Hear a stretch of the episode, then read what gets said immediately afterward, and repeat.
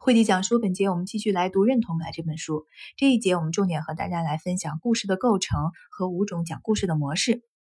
说到品牌呢，其实就像在说一个人，人需要有灵魂，品牌也需要有灵魂。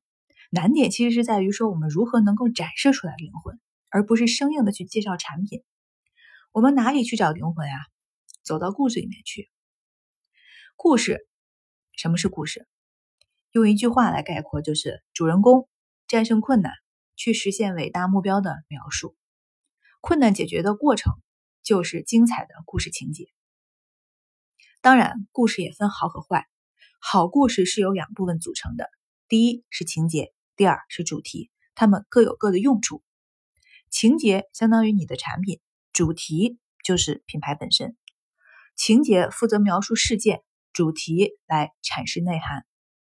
情节是由你大脑的。逻辑处理的主题是出于本能的反应，再好的情节也没有办法去传递内涵。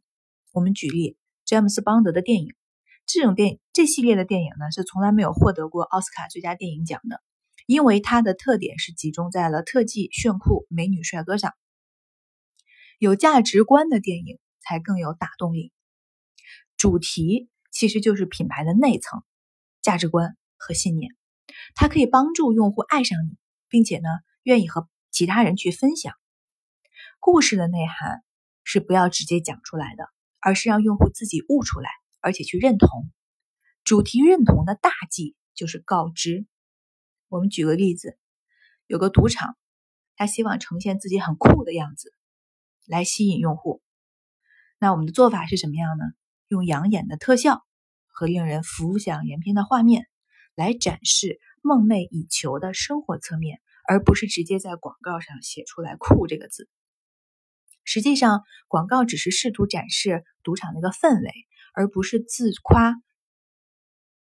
一定要判断酷不酷这件事情，要让用户来完成，水到渠成，而不是自己去表达出来。那么，故事的情节要展开，也是需要有一定模式的。我们接下来就来介绍五种常用的模式。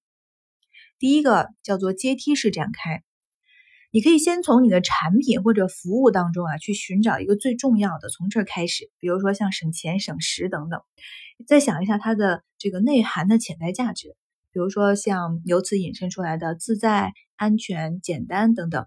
那么获得这些信息之后，你就要开始问自己，为什么你的品牌提供的这些功能是重要的？持续反复的问，直到。你获得可以支撑你品牌的价值的，比如说创造性、爱、内心的平静、放松等等。